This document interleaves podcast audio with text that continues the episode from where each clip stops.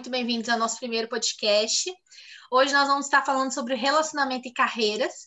E só para a gente poder estar começando, nós vamos nos apresentar. Então, nosso nome, nossa profissão e uma curiosidade nossa. É, meu nome é Júlia, eu sou advogada criminalista e uma curiosidade seria que eu sou flamenguista. Oi, pessoal. Então, é, meu nome é Ana Beatriz, eu sou estudante de Direito, também empreendo, e uma curiosidade minha talvez seja que eu goste muito de balé. Oi, pessoal, eu sou Carolina Costa, sou estudante de Direito, concurseira, e uma curiosidade minha é que eu gosto de levar uma vida saudável. Perfeito. E, gente, sobre o nosso nome, né, o voto de Minerva, rapidinho, só para vocês saberem como que surgiu, a gente estava pensando no nome com muita dificuldade, mas então a gente pensou na deusa Atenas, aquela deusa maravilhosa, e aí a gente foi ver a história dela, e aparentemente, em um determinado julgamento, ela teve que desempatar, decidir pela absolvição ou condenação do acusado. E ela acabou desempatando e absolvendo a pessoa, e isso ficou conhecido como voto de Minerva, porque Minerva é o nome que ela é conhecida na mitologia romana, greco-romana. Então a gente pensou, nós somos três, e a gente vai sempre trazer um tema polêmico que vai envolver nossa vida pessoal e nossa carreira, nossa vida profissional, e vamos tentar fazer esse voto de Minerva, alguém desempatar alguma coisa nessa questão polêmica. Então, hoje o tema é relacionamento e carreira. E vamos começar sobre o relacionamento amoroso, gente. Vamos lá. E aí, o que vocês pensam? Relacionamento amoroso na carreira ajuda ou atrapalha? Eu acho que a gente tem que saber muito bem escolher com quais, quais pessoas a gente se relaciona, porque pode tanto ajudar e impulsionar a sua carreira e o seu lado profissional, sua concentração e tudo mais, como pode atrapalhar muito, te desconcentrar e te tirar o foco, não só, também pode te desestimular ao que você, à trajetória que você estava tendo. Então, assim, a gente, primeira coisa, a gente tem que escolher muito bem com quem a gente se relaciona, porque pode atrapalhar e pode ajudar a minha experiência mesmo não foi muito boa com relacionamentos amorosos, né? Meu último, inclusive, eu acho que eu posso dizer que teve muita competição no relacionamento, então eu senti o tempo todo que eu estava competindo com ele numa disputa para ver quem fazia mais coisas, e eu não, não achava muito saudável. Então, eu não tenho uma experiência muito boa com relacionamento amoroso, inclusive, eu acredito, eu já estou já há um tempo solteira, e acredito que eu esteja me desenvolvendo mais sabe? Nesses momentos, assim, eu tenho é, cuidado mais de mim, e não só na vida pessoal, de me conhecer mais e ficar mais com família, não, na vida profissional também. Eu tenho crescido muito nesse período aí que eu tenho estado sozinha, entre aspas, né?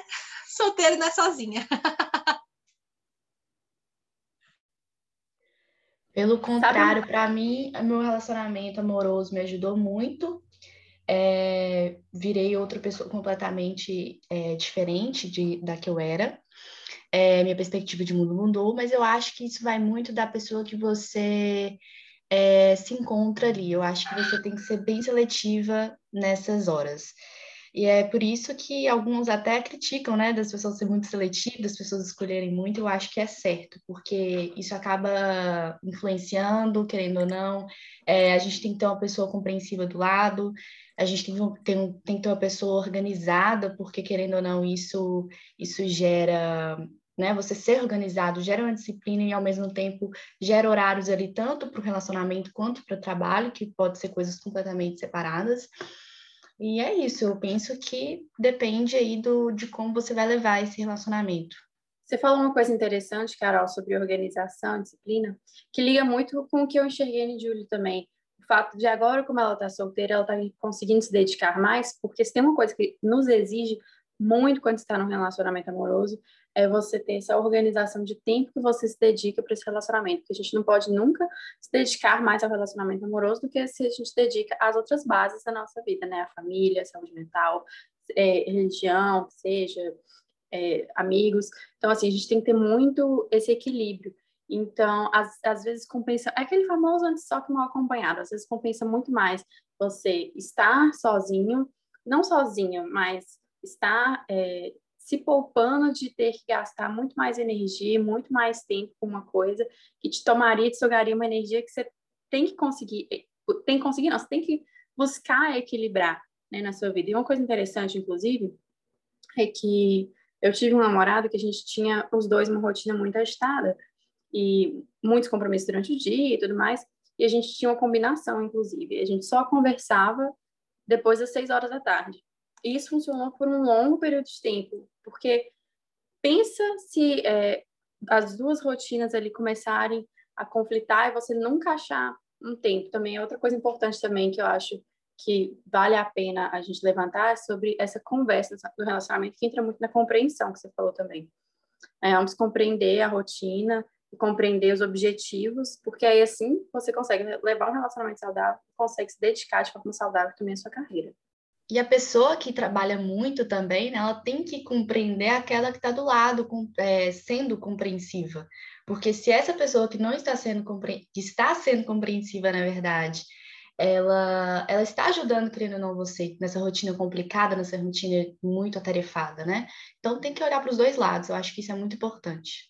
Vocês estão dando ótimos relatos, assim, com bons relacionamentos, relacionamentos que te posicionam e como fazer com que um relacionamento, então, não te puxe para baixo, né?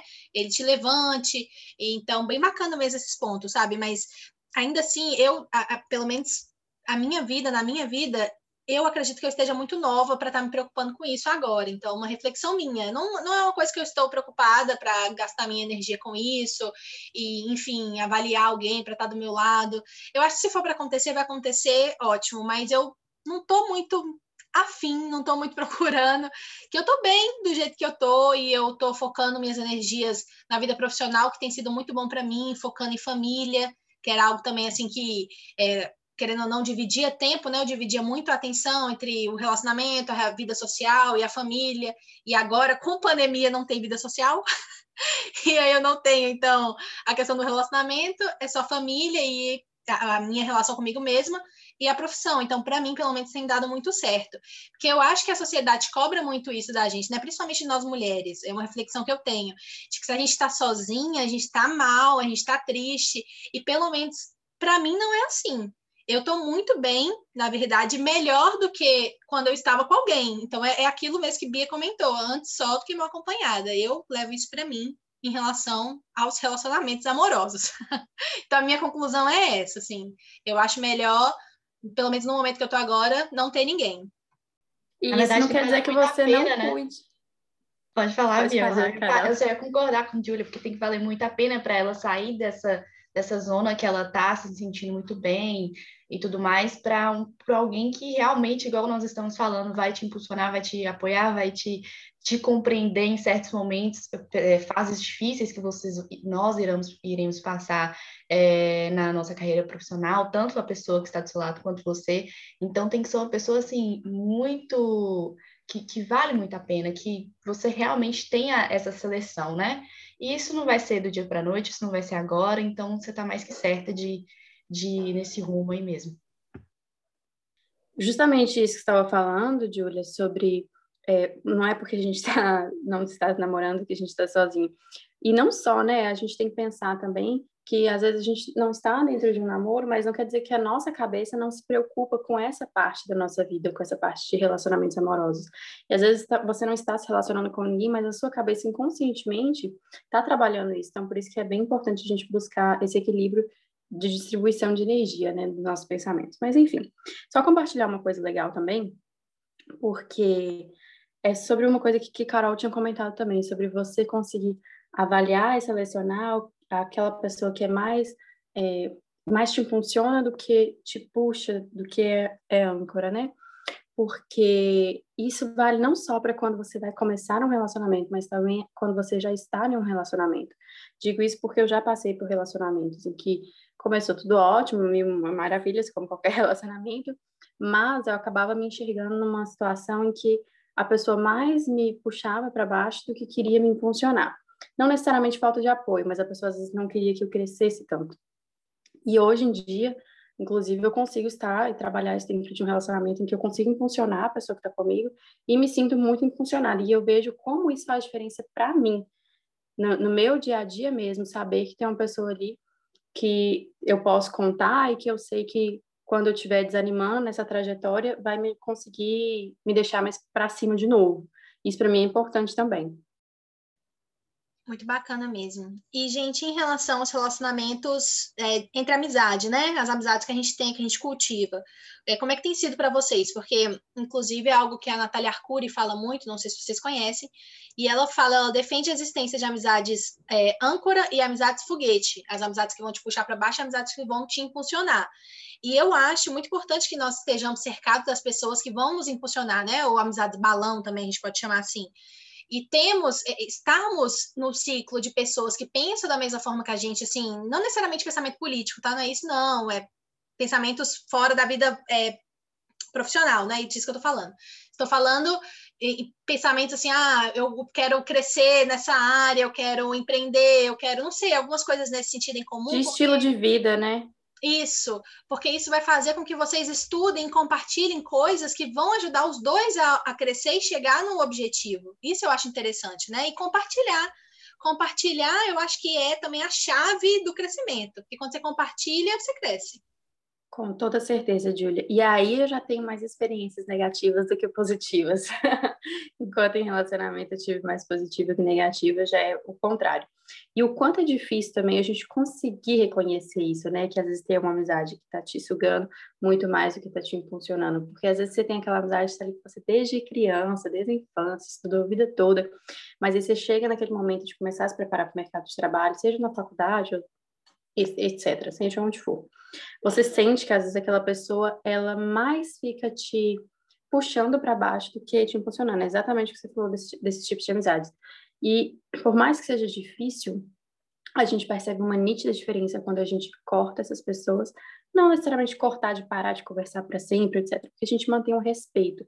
Mas quando a gente escolhe, porque é uma decisão, a gente escolhe passar a priorizar mais algumas amizades que estão nos acrescentando mais naquele momento da vida e nos dedicar mais àquelas amizades para a gente conseguir alcançar nossos objetivos do que aquelas outras. Eu estou no mesmo bar que você, Bia. Eu tive mais situações negativas em relação às amizades do que em relacionamentos amorosos. Mas em relação às minhas amizades, eu tenho mais âncora do que foguetes. E eu tive algumas circunstâncias, algumas situações que eu passei igual a Bia falou, né? Você também tem que decidir. E eu decidi, parei de contar meus projetos, parei de contar tudo, porque quando eu contava, quando eu contava, eu, eu só recebia crítica. Então, assim, por exemplo, o fato de eu ter começado a estudar para concurso no quarto período. Nossa, mas você está no quarto período ainda, você, você é louca, você é doida, vai curtir a faculdade, vai fazer isso, vai fazer aquilo, para que você está pensando nisso agora? Ao invés da pessoa simplesmente, poxa, que legal, legal a sua iniciativa, legal que você. É, eu não estou pedindo opinião dessas pessoas, né?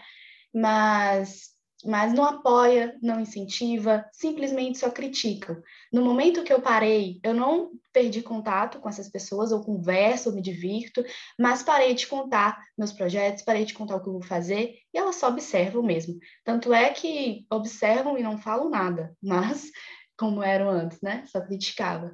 Então, passei a ser, igual a Bia falou, mais seletiva, e isso realmente faz total diferença, você tirar essas amizades que dizem ser tóxicas, né? Porque a gente tem relacionamento tóxicos também nas amizades, não só no, né? no relacionamento amoroso, a gente tem essa, essa, essa parte nas amizades. Infelizmente, a gente tem que, que decidir, a gente tem que afastar um pouco e, e ficar mais calado e só fazer do que né, ficar recebendo críticas que dizem ser construtivas e às vezes não são, né? E outra coisa também, Carol, é, a gente tem que reconhecer às vezes que nós temos amizades para cada, cada ocasião, sabe? Isso é importante. Nós temos amizades que são amizades de festa, nós temos amizades que são amizades realmente para crescimento, são, nós temos amizades que são para momentos ruins, para momentos felizes, nós temos pessoas, não tem como a gente querer que uma amizade com uma pessoa preencha todos esses espaços, né? Querer depositar demais naquela pessoa. Então, se vai ter aquele amigo que vai ser a pessoa que vai te colocar na, na linha, né? Vamos dizer assim, é, te criticar, mas vai ser uma crítica construtiva. Vai ter aquele amigo que vai estar sempre te incentivando, vai ter aquele amigo. E se for uma amizade, uma pessoa que só te critica e ainda uma coisa que te faz mal, mas se em algum aspecto ela te faz bem, por, sei lá, ser amigo de festa e você se diverte muito, você nutre a amizade com ela nesse aspecto, né? E não necessariamente você precisa dividir com ela outras coisas da sua vida, já que te faz mal. Então, eu acho que é importante a gente reconhecer isso, às vezes. Eu, pelo menos, tento fazer esse exercício comigo mesma. E outra coisa Até também... porque, né, Julia, a gente não pode forçar o outro a estar ou ver hum, é, você na mesma fase que você está. Ela está em uma fase, você está em outra. Né? Você não pode falar, olha, enxerga meu mundo aqui, ou enxerga essa fase que eu estou vivendo. Não, ela está na fase dela, cada um tem seu tempo de acordar. Então, igual você está falando, é, é, é, como, é que, como é que se diz? Experimente cada fase de cada pessoa que está do seu lado ali e, e nutre o que você tem que nutrir e afaste o que você tem que afastar. Sabe uma coisa interessante que você falou, Carol? E eu me recordei de eu ter falado sobre afastar de pessoas que às vezes são amizades de infância que é difícil afastar, mas que você percebe que está te fazendo mal. Mas é justamente é, essa seleção, essa decisão que você toma de ou cortar ou afastar, mas tem aquelas pessoas que você às vezes afasta justamente por, por afasta um pouco por não estar passando pela mesma fase, mas é aquela pessoa que te faz bem quando você está junto, porque te lembra quem você é, quem você sempre foi te lembra a sua essência, porque quando a gente entra numa imersão de outras pessoas, porque a gente é uma das pessoas que a gente mais convive, não tem jeito. Isso a gente tem que tomar muito cuidado, até mesmo para a gente não esquecer sobre a nossa essência, né? Muito bom, porque nossas amizades, nossas companhias podem nos mudar, né? É verdade, muito bom mesmo. E também, falando dessa questão da amizade, por que não falar também sobre relacionamentos profissionais, né? Porque é algo que às vezes a gente ignora. Dentro das nossas amizades, a gente pode acabar tendo pessoas que vão ser parceiros profissionais, porque querendo ou não, é, a parceria profissional é uma amizade.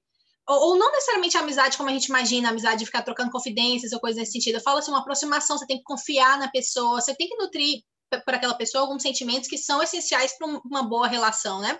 Para uma boa amizade. Então, é você, enfim, abrir uma sociedade com alguém, uma parceria com alguém no mundo profissional, eu acho que é muito importante que você tenha enfim, confiança nessa pessoa. Exatamente. Você tocou no assunto sociedade, é aquilo que todo mundo fala, né? Sociedade é casamento. Então, e é um relacionamento que você tem que levar a sério como quaisquer outro, você tem que avaliar os aspectos emocionais, patrimoniais, etc., como qualquer outro casamento, né? Com certeza.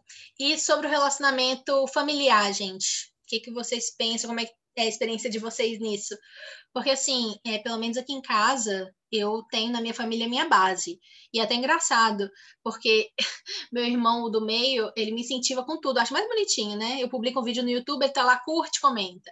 Aí eu compartilho no Facebook, ele curte, comenta. Eu falo com ele das minhas lives e ele abre. Eu não sei se ele assiste, mas ele abre a live, palestra. Aqui em casa eles são muito assim, minha mãe pega e compartilha e manda para os amigos. Eu acho isso bonito, eu acho isso essencial. Eu, pelo menos, sem eles, porque eles são minha base mesmo, assim, quando eu tô mal, porque eu sei lá, eu errei alguma coisa na vida profissional. E assim, eu vejo neles um incentivo para continuar e crescer. Então, eu, para mim, a minha relação familiar é muito boa com esse núcleo, pai, mãe e irmãos, pelo menos. Aqui em casa também, Júlia, eu tenho muito apoio da minha família, meu irmão também, meu irmão mais novo, ele me ajuda até mais do que do que eu, eu possa pedir para ele. E minha irmã também me apoiou muito, principalmente na época do vestibular que eu fui tentar faculdade, né? Meus pais queriam que eu fizesse medicina e ela me apoiou nessa, nesse rumo que eu, que, que eu queria, que era o direito, que foi minha paixão desde, desde pequena, eu tenho essa paixão. E, e meus pais nunca, assim, me apoiaram, entre aspas. Claro que eles sempre estiveram ao meu lado, mas sempre insistiram em outro caminho ali, não olharam mais para o meu coração do que do que eles olharam mais para a sociedade do que para mim mesma, né? Mas de resto, sim, eu, eu, levo minha família como minha base, como meu apoio, como meu pilar e, e isso para sempre. Eu tenho muito apoio aqui em casa mesmo. É, meu caso é um pouquinho diferente, porque assim, é, de certa forma, meus pais eles nunca concordaram muito minha família como um todo, das pessoas que mais convivem, porque minha casa é cheia, né? Mas eles nunca concordaram muito com as escolhas que eu fazia. Mas sabe aquela história de assim, não vamos ver a pessoa tá ali? Então, assim, eu sempre pude contar quando eu precisei deles para me apoiar ou para me ajudar com alguma coisa enquanto por exemplo, estava desenvolvendo algum projeto, mas sempre quando eu decidia entrar para algum projeto, decidia tomar liderança de algum projeto, eu nunca recebi esse incentivo de participar. Pelo contrário, eu recebia é muito desestímulo, porque eles se preocupam, é justamente o caso que a Carol falou, de olhar mais para a sociedade do que para mim. E acaba que é uma preocupação natural, às vezes, da família, né, de que, não querer que você se sobrecarregue, ou preocupar de, das coisas darem errado, porque você está assumindo alguma responsabilidade grande, nova. Então, eu compreendo, mas eu não deixei de fazer, porque eu não tive esse apoio. E é uma coisa importante da gente falar também, que às vezes não só a família, qualquer relacionamento, às vezes a gente não tem algum apoio, a gente deixa de fazer porque a gente não tem aquele apoio que a gente esperava. Só que a gente tem que justamente tomar cuidado com até que ponto a gente deixa esses relacionamentos influenciarem em quem nós somos e o que nós queremos. Porque só nós mesmos vamos arcar com as consequências das nossas decisões. Por mais que as pessoas querem cuidar, querem te poupar, quem vai se ferrar se der errado é você, quem vai é, se beneficiar se as coisas derem certo é você. Então a gente tem que olhar muito para quem a gente é, para a gente decidir e para a gente arcar com as consequências depois também. Muito bom, Bia. É, e Carol também, o que ela comentou sobre ela, é, a família dela, na verdade, queria que ela fizesse medicina, né? E essa questão das escolhas profissionais, é muito interessante vocês pontuarem isso, porque esse excesso de zelo, muitas vezes, pode nos paralisar.